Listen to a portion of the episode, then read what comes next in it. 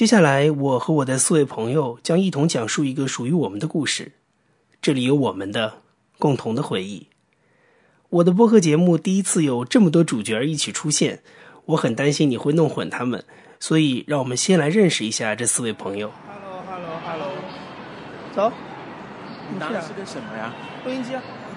这是胡云，现在在湖北武汉的一所小学担任语文老师。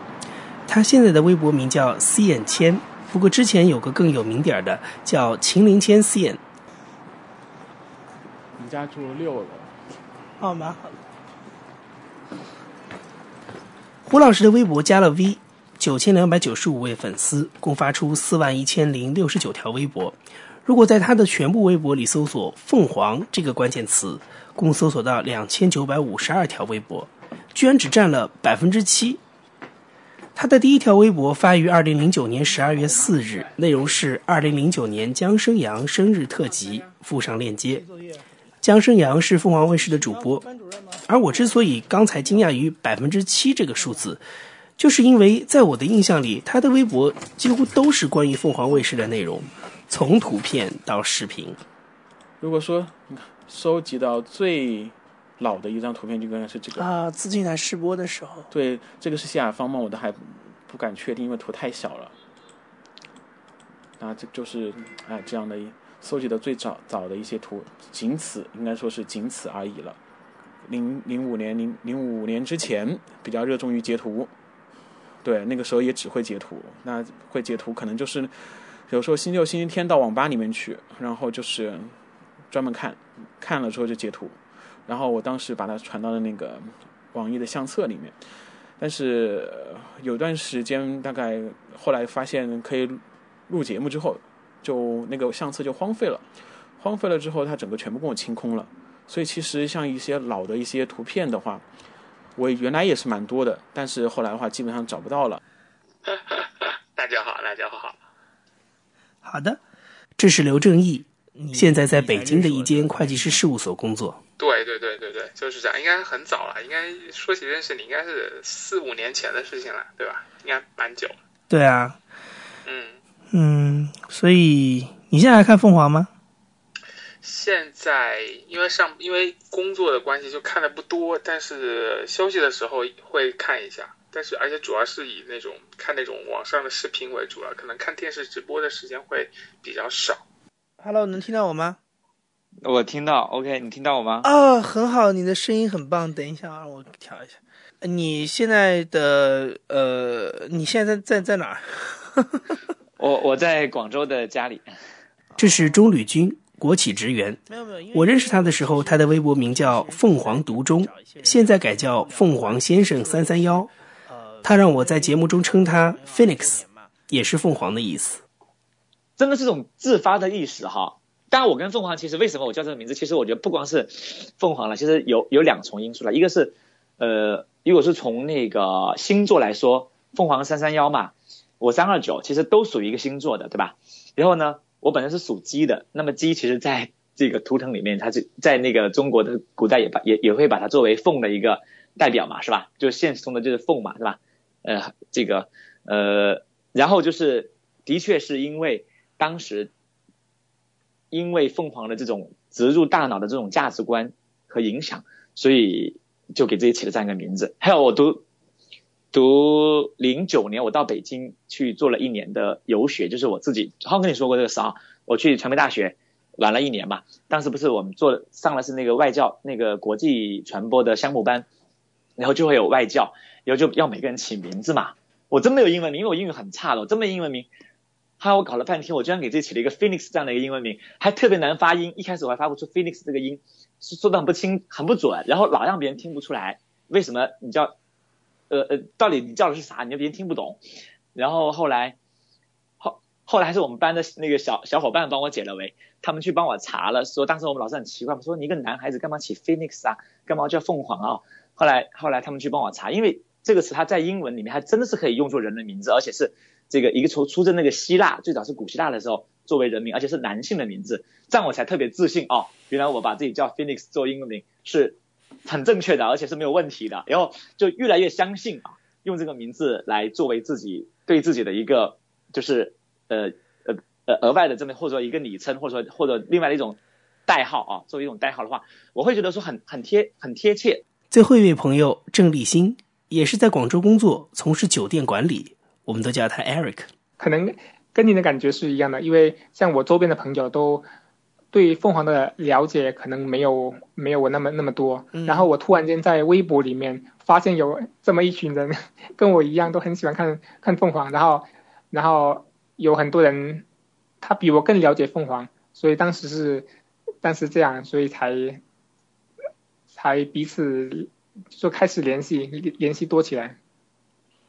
然后我记得刚开记得刚开始我上微博的时候，然后除了跟主持人聊天，就是在下面评论，然后我会看我会看到有很多名字不呃不停的出现在评论里面，然后可能每一条微博下面都有他的名字，然后我我我们就会跟他联系的比较多一些，然后然后那时候哎有你啊，有胡老师啊，还有像小韩啊。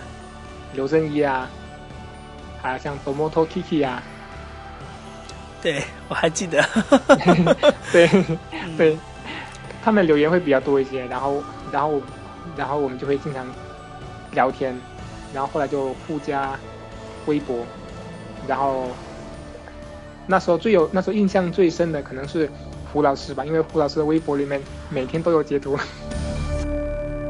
凤凰卫视二十年，二零一六年三月三十一日，凤凰卫视二十周年台庆，我们五个也与凤凰共同走过了一段人生路。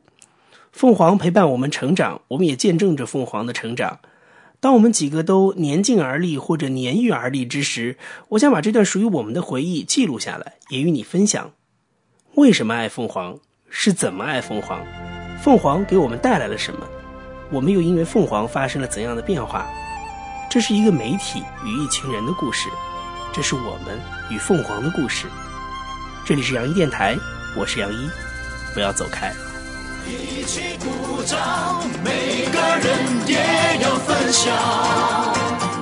哦哦，一起分享，一万人也要歌唱，高涨的情绪像海浪。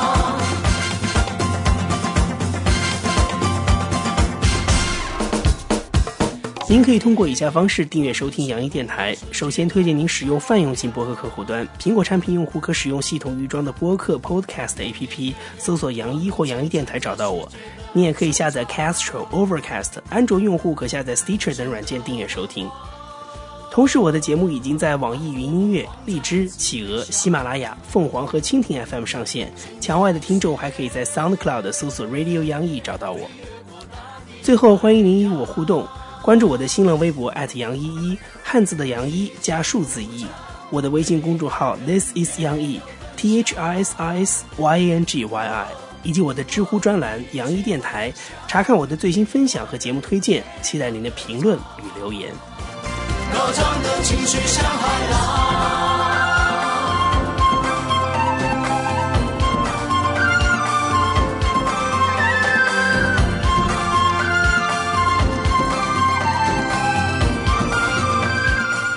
这首刘德华和凤凰主持人共同演唱的《凤凰飞翔》录制于1999年，那是凤凰卫视的三周年台庆。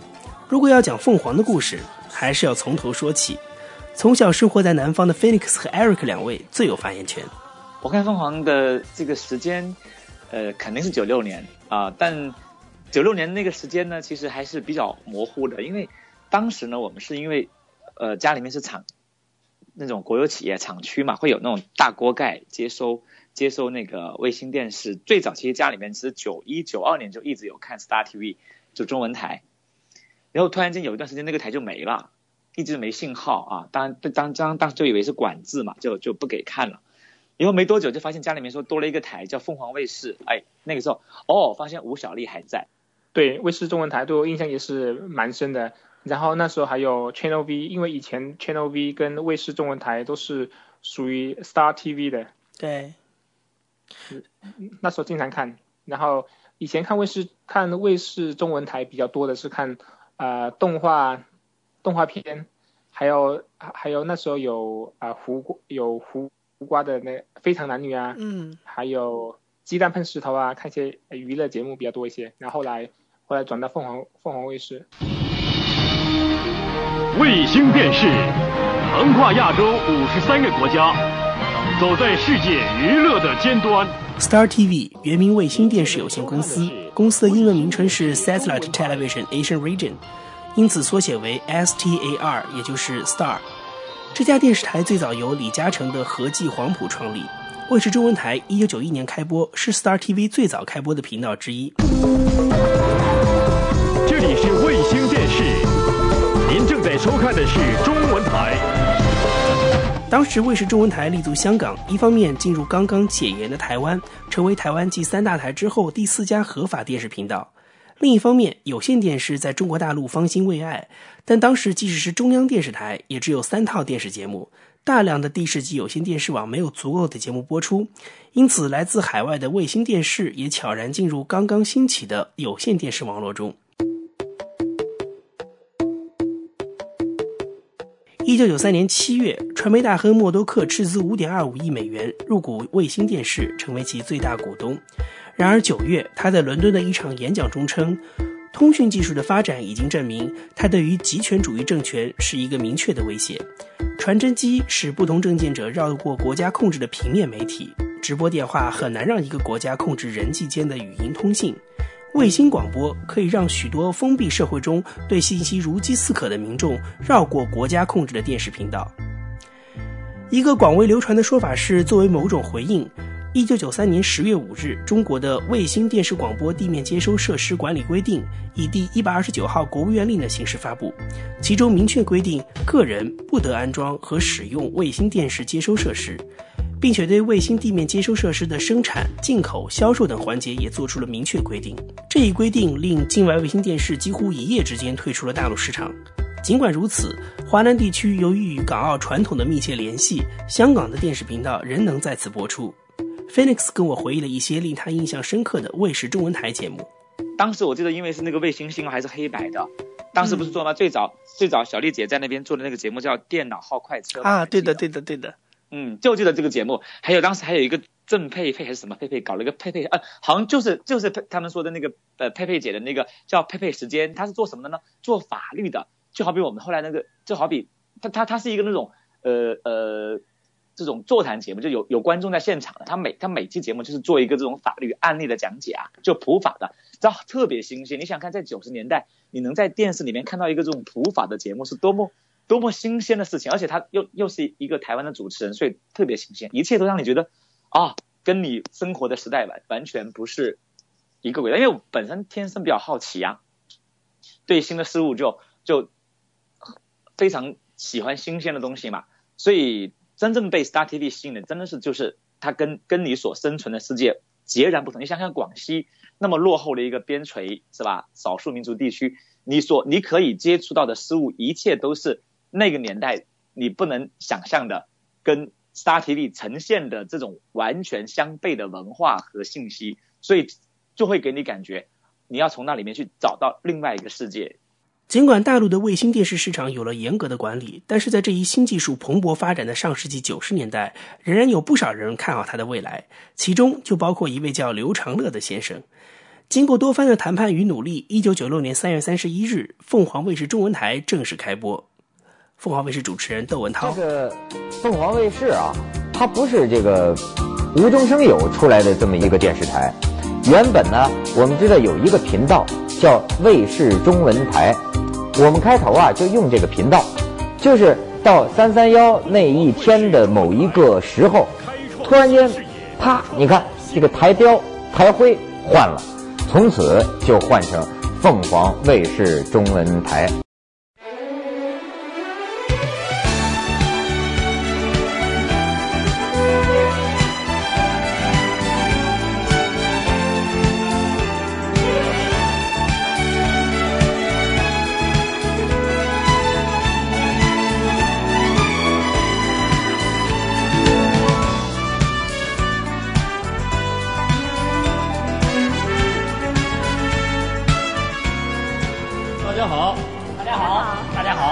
迎收看群星相聚凤凰台，今天是凤凰卫视中文台开播的日子，也是一个非常有纪念意义的大日子。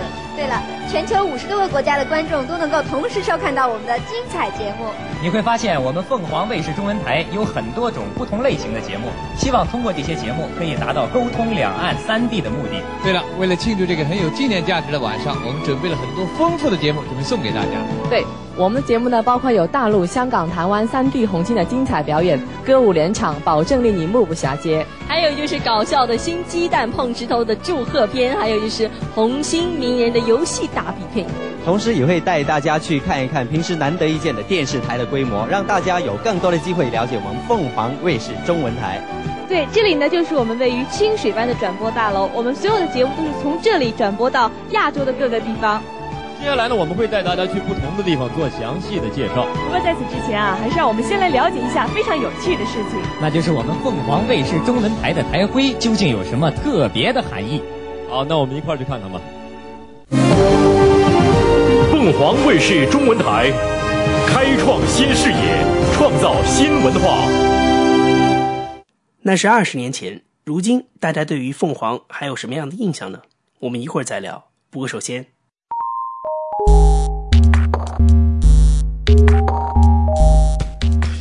您可以通过以下方式订阅收听杨一电台。首先推荐您使用泛用型播客客户端，苹果产品用户可使用系统预装的播客 Podcast APP，搜索杨一或杨一电台找到我。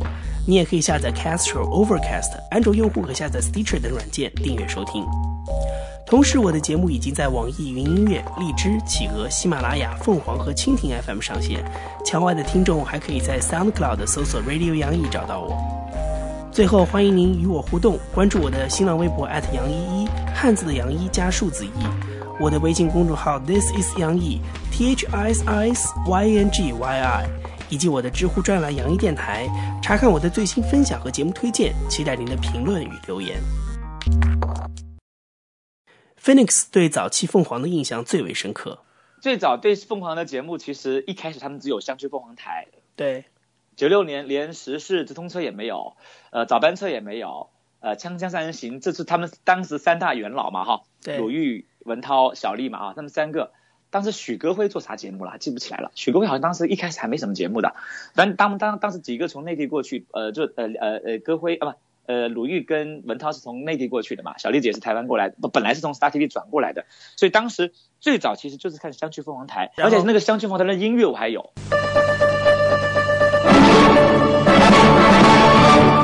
啊，到现在我我的电脑还存有那个音乐，哎呀，特别熟。就当时那个音乐也很特别啊，就是作为一个节目的那种片头曲啊。九六年、九七年，真的除了湖南卫视之外，可以这样说，除了当年湖南卫视刚刚起家做《快乐大本营》有点吸引力之外，当时内地没有一家电视台的节目是能够让你感觉可以看的。换到现在来看的话，也是蛮蛮蛮落后也蛮幼稚的。包括当时最早他们做那些香港回归的节目的时候啊，啊，对，就。就还是蛮蛮蛮有意思的，但是的确，九六年是认识凤凰，真正让你对这个台有特别强烈的那种震撼的，就是因为九七年他做那个六十小时播不停的那个香港回归，因为他是从那个时候开始打响了自己在内地的知名度，我觉得。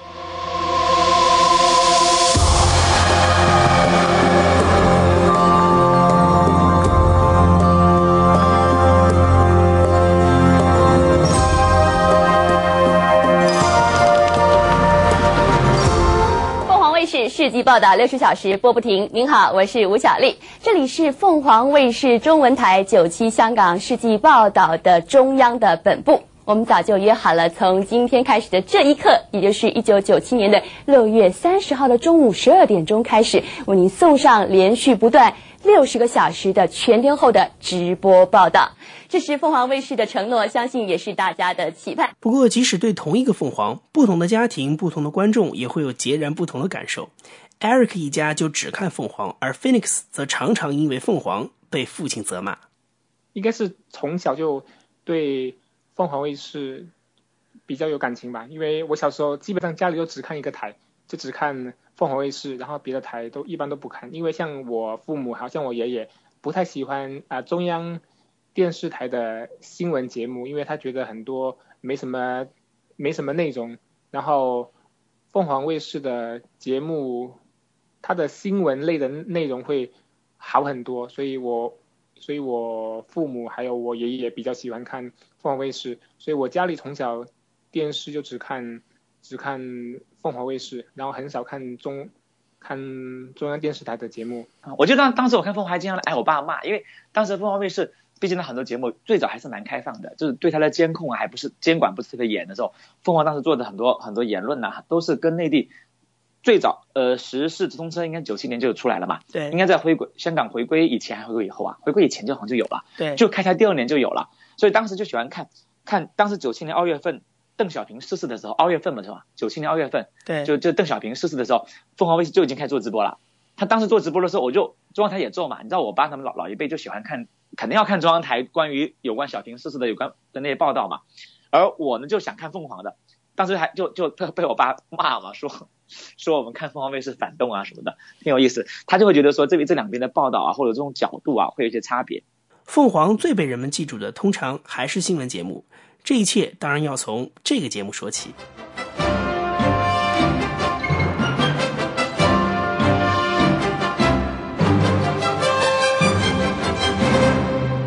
中国第八届全国运动会即将在十月份。世界的进步是从路开始，路带来生机，也带我们去到不同的地方。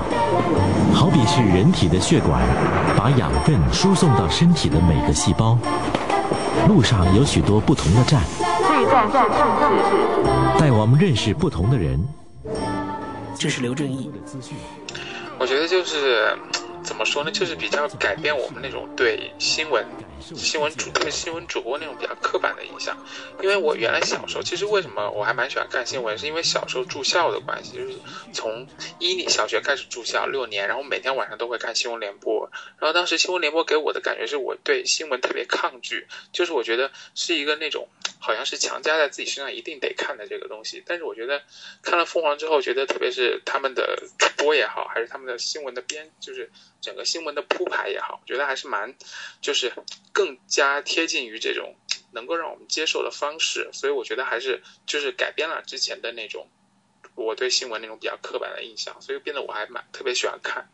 而且像我记得我刚开始看的时候，还蛮喜欢那个叫什么，就是一些主持人，就特别是台湾那些，包括像刘山林啊、谢亚芳呀等等等等，好多了。第一个，我因为我当时因为年纪的关系跟阅历的关系吧，因为当时可能对于很多东西并不是能够看得太明白，嗯所以当时就首先是觉得腔调很不一样。因为我当时记得看直通车的时候，就是当时，嗯，比方说吴小莉的结束语啊，这里是时事直通车，公元两千零六年四月四号，吴小莉在香港，祝您平安喜乐。就是很少能够就是说我们看到的新闻里面啊，主播能够加上自己的祝福呀，等等等等这些，包括谢亚芳在华文的这个祝福语啊，所以我觉得首先是腔调上不一样，然后我觉得再就是它整个新闻的视野吧，我觉得确实怎么说呢，就是说在现有的这种舆论环境中，能够尽量的让大家去看到，就是更加客观的去表达一个新闻，我觉得。怎么说呢？就是从不同的角度去了解这个了解这个新闻，我觉得确实是提供给给了我们另一种思考吧。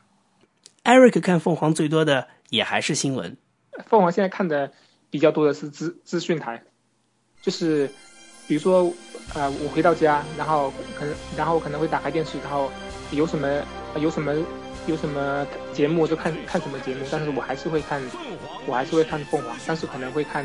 资讯台比较多一些，看新闻类的节目，然后我还是比较喜欢凤凰的新闻类节目，因为我觉得跟中央电视台的节目比起来，我觉得质量会更好一些。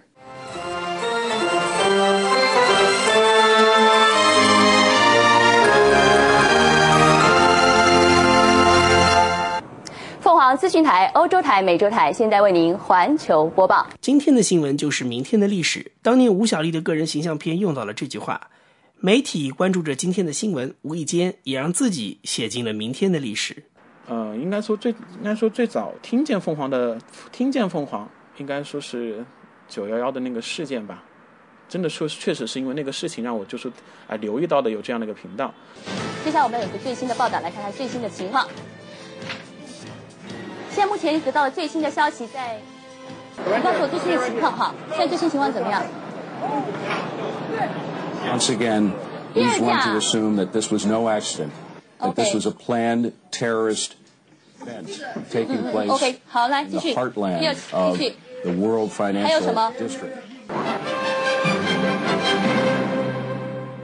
首先报道一个最新的消息，来自纽约记者庞哲的最新报道：纽约的最高的世贸大厦在晚上香港时间的八点多钟，被一架双引擎的商用飞机撞击，发生了爆炸。而在晚上的九点钟的时候，第二架飞机撞上了世贸大厦，又发生了强烈的爆炸。我们一起来看看现场的情况。现场看到的就是世贸大厦，两栋大厦都已经发生了爆炸。这是我们凤凰资讯台跟中文台为您现场直播整个发生在美国的意外。那么这起意外在刚刚画面上您看到，整个的意外呢是发生在香港时间呢今天晚上八点四十八分，其实是八点四十八分开始的。而据了解，是在美国当地时间早晨九点四十分，美国的五角大楼遭到袭击。而据刚才最新的报道，在匹兹堡地区也有爆炸发生，但是具体的消息现在还不清楚。你好，邵燕吗？邵燕，对我在这里。你现在是在华盛顿的什么地方？我在华盛顿呃呃 Fox News 的新闻中心。刚才我们还得到一个最新的消息，就是和这两座大楼连在一起的另外一座第七商贸大楼，同时也坍塌了。纽约的这个世贸中心两栋本来还是很完整的站着啊，现在看见上面已经被第一次攻击之后有黑色的浓烟。呃，现在的现场画面呢，仍然是这个。出事的现场。那么坏外因呢？现在呢是，呃，美国国会的议员呢在分别的发表个人的看法。现在对布什来说呢，也是每一步走得非常谨慎，不知道他到底会不会回到华盛顿去主持国事。我们先来休息一会儿，一会儿再为您跟踪最新的消息。我问胡云在哪里看到了凤凰的九幺幺事件直播？是书上，是陈鲁豫的那本书。新相约啊，对，当时他是那个新相约，新相约来武汉，来武汉的时候，我还专门去排队签售。啊，对，那个时候可能好像是看他那那个书，但是如果说真的，如果说要记起来的话，应该真的不记得了。你想，那个时候我我为什么知道他要来有这个书呢？我为什么要去排队要去签呢？那可那可能还是因为之前还是自己还是知道他。当时他应该还蛮小吧，那个时候就是啊、呃，应该是上初一，我记得我当时看第一个节目应该是凤凰早班，这是刘震就是每天早上上学之前就出家门的时候会看一眼这个新闻，然后我记得当时我们还就是班上做阅读课，还把鲁豫的那本《新相约》里面的好多东西拿出来，就是大家一起去去就相当于是欣赏的那种感觉，然后后来就慢慢对凤凰就比较熟悉，应该是在二零零三年那个时间点。你们还拿《新相约》里的文章做赏析啊？有有有，就当时我记得很清楚，我们当时我们的语文老师给我们读过鲁豫当时《新相约》里面，就是说他记忆力特别好，就背课文背的特别好的那一段，我到现在我的印象特别深刻。我问了他们四位一个共同的问题：你们为什么爱凤凰？这也是我这些年很希望搞清楚的。我为什么爱凤凰？我想从他们身上找到答案。四位朋友每个人都给了我一些理由。如果要找一个交集，那就是一个关键词：主持人。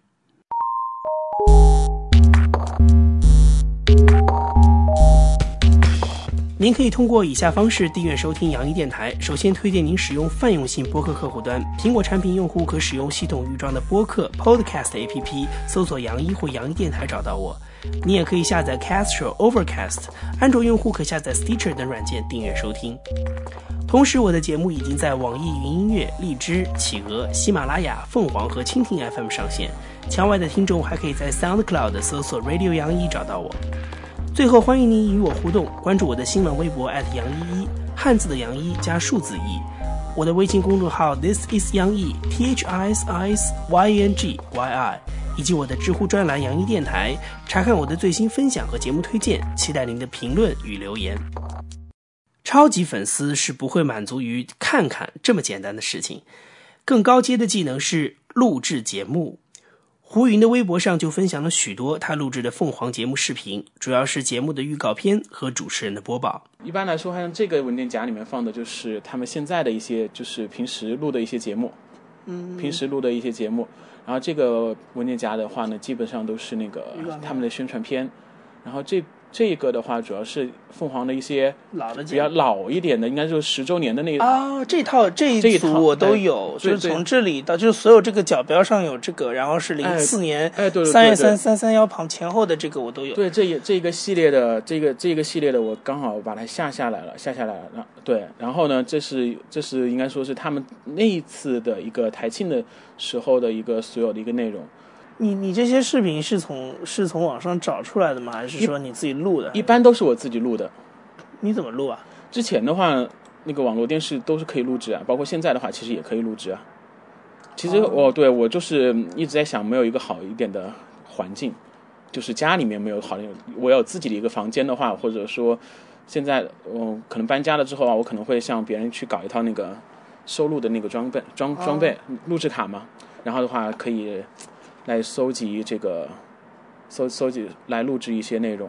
记得我你基本上你所有的视频都会上传吗？不一定，有些他录的比较比较大的话，我不见得会上传，因为太多了，太大了，拖网速。然后再一个的话，但你通常就是你找到的，然后你整理好了都会放到网上。对，但一般来说的话，像有些之前的话，确实确实比较有时间弄，你知道吧？之后的话，可能就像现在上班的话，时间不一定多，时嗯时间不一定不一定多，然后所以的话，可能就没办法没办法弄。反正我之前的话，节目可能还是传的比较多点。刘正义也爱录制凤凰的节目，啊，零九年搬家的时候，应该是零九年三月份搬家的时候，我记得我我当时啊录过，就是零九年那一年吧，就录过好多，就是啊就是叫什么，他们搬家的那次，我记得是姜胜阳做的直播，对，然后还有那个十一阅兵，就是那个国庆六十周年阅兵，还有那个我都都都录过，因为我觉得那个时候是刚凤凰刚搬家，然后我觉得那个整体的感觉是给人耳目一新的感觉，我觉得还是蛮有那种新闻代入感的，就是跟就是觉得还挺好的，所以当时录了很多，包括呃后来他们的几次直播，我想想我还录录过哪些啊？就日本三幺幺大地震，嗯，还有还有哪个？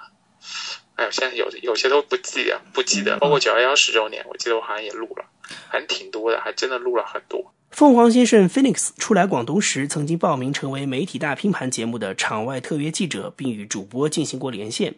二零零八年，他还出席了中华小姐环球大赛的总决赛，见到了自己的女神吴小莉，并且见到了刘长乐老板。用他自己的话说，哎，就觉得哎，你跟凤凰的缘分到此就已经圆满了啊！就除了后来我说凤凰搬了那个到大埔，又自己跑到大埔门门口去照了一个自拍之外，后来其实这几年基本就很少很少，呃，比较少去说专门去去追着凤凰去了解一些东西啊，包括对于小丽姐的这种情况啊，媒体的报道啊，可能关注的比较少啊，因为你的关注点不一样了嘛，你已经不可能说，人家都说了嘛，电视给谁看了，所以我就特别佩佩服凤凰他们的这种情怀。我认为凤凰是一个很有情怀的媒体，他这么多年，他其实一直在做刘老板自己想做的事情。他的个人意志是很强烈的，这点不知道你能发现吗？他的整个节目的定位和他的一脉相承的这种精神啊，他基本没有改变，他从来不跟风，也不会去随大流，所以他不像内地的媒体，内内内地媒体其实他是没有跟的，因为他会不断的换台长啊，是吧？不断的去换各种制片人啊，不断去换各种呃频道的总监呐、所以他的节目完全是以市场为追求，就是赚钱的我做是吧？虽然凤凰它也会有这样的制度，但最起码说凤凰它在这么是二十年来，你可以发现它整个台的定位和文化它从来没有变，特别是像类似于它八点半这样的八点档这样的黄金段，它可以做大视野这样的节目，你可你是不能想象的对吧？你在内地这么黄金的时间，你做给谁看？都是阿姨们在看，都是小朋友在看，九零后在看，他们怎么会喜欢这样的节目呢？但凤凰依然能够坚持去做。其实我就认为说，凤凰在坚持的时候，它的观众群体其实已经在发生变化。就是当初跟着凤凰成长的这一代人，他们其实他们的工作时间和他们的社交、他们的家庭生活的变化，导致了他很难像以前那样继续去这样去关注凤凰。但他一旦有时间停下来看的时候，他发现凤凰真的没有离开你。虽然你可能已经没办法，因为你的变化啊，你个人的这种成长和阶段性的不同，你可能会稍微有点远离他。但是你任何时候打开它，你会发现就跟你这个同窗发小一样，他一他就依然在那里，没有任何改变。我觉得这是凤凰给任何一位凤凰喜欢凤凰的人带来的最真实的、最难得的一种感觉。但也不是所有的观众都认为坚持必然是一件好事。九零后的刘振义就有着不同的看法。唉，就是中文台能不能做点大家都能看得懂的节目？就是不要老做那种伪历史、伪高端的节目。就是这样，就是这样。真的，我当时社会能见度拿掉，我觉得当时也跟胡老师说，我就特别感慨。我们觉得像社会能见度已经是一个凤凰就很品、很非常品牌类的节目，就是从曾子墨开始做，哪怕现在曾子墨不错，但是大家还是对这个节目抱有非常高的期待。但是突然之间把这个节目给拿掉，我们觉得哎，特别的，特别的无奈。但是中文台的定位吧。不知道它是个什么台，就是真的不知道它是一个什么台。你说它是一个新闻台吧，它也是新闻台，每天啊，你说好好几档好几档那个就是那种直播的时段有几有新闻。你说它是个这种人文台吧，就是各种乱七八糟的那种什么大历史啊，什么我们一起走过啊，我觉得这种节目谁要看呐？居然能够撑这么多年还不拿掉，就他已经把自己办成阳光卫视了呀。对啊，我就觉得那种什么我们一起走过啊，什么大历史，什么大时代这种节目谁要看呐？我的天呐，都看一分钟都会睡着了。你说这种节目跟那种什么凤凰大师也不是同质化太严太严重了吗？哎，就是不知道大家想看什么，或者说现在大家这个市场上缺少的是什么？那反倒是。好像是一直就是觉得生活在那种真空中啊，我们就是以秉承着我们的气质来做这个东西，我们的喜好来做这个东西。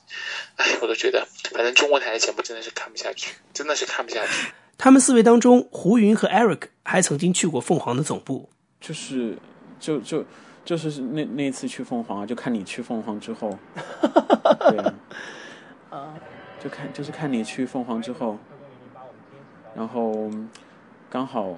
有同学说想要去凤凰，哦不，想想要去香港，然后我说好啊好啊。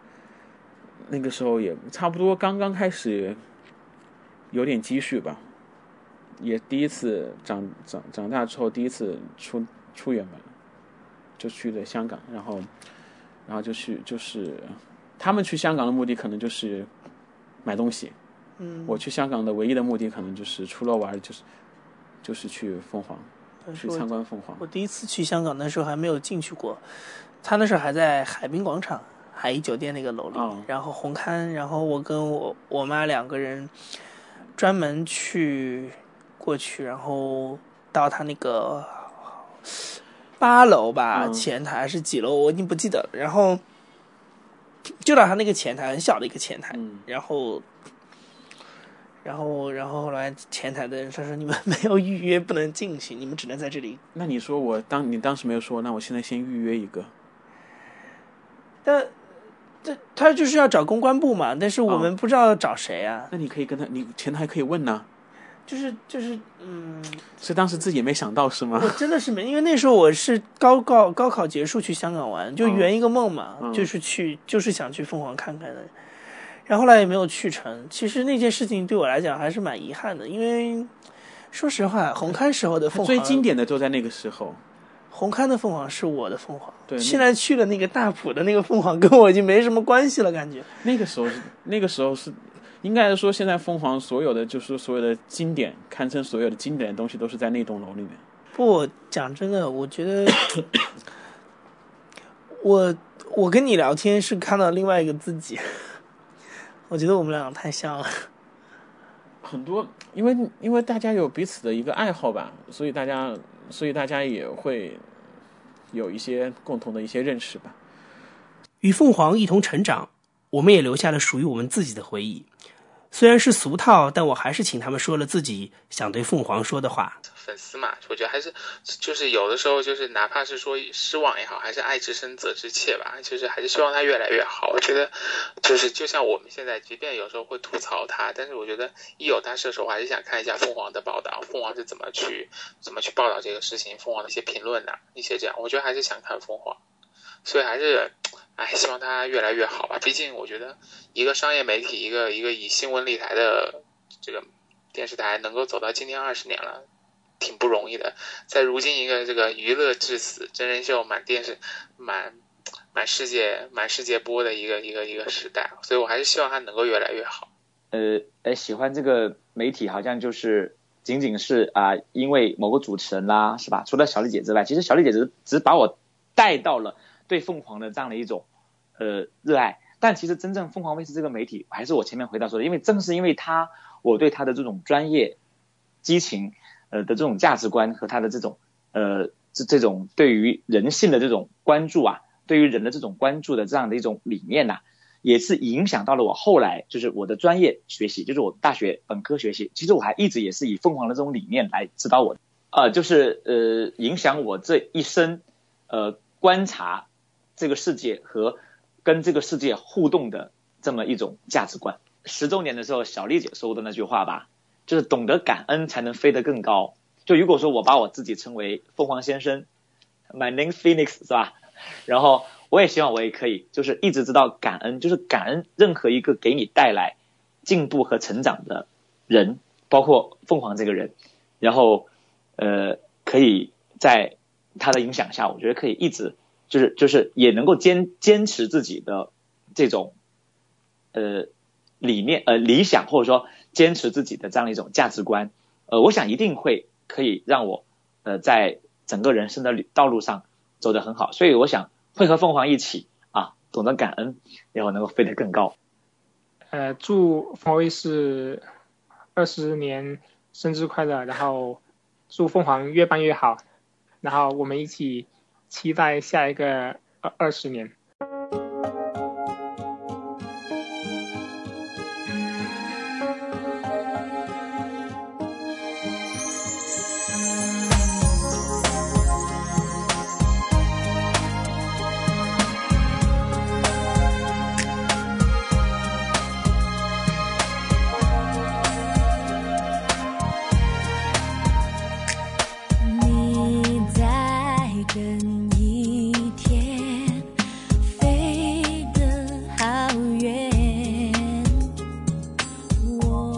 这首李玟演唱的《蓝天》是2002年凤凰卫视两极之旅的主题曲。对于我们这些深爱凤凰的人来说，那份爱仍存心中，我们也会抬头望向那一片蓝天。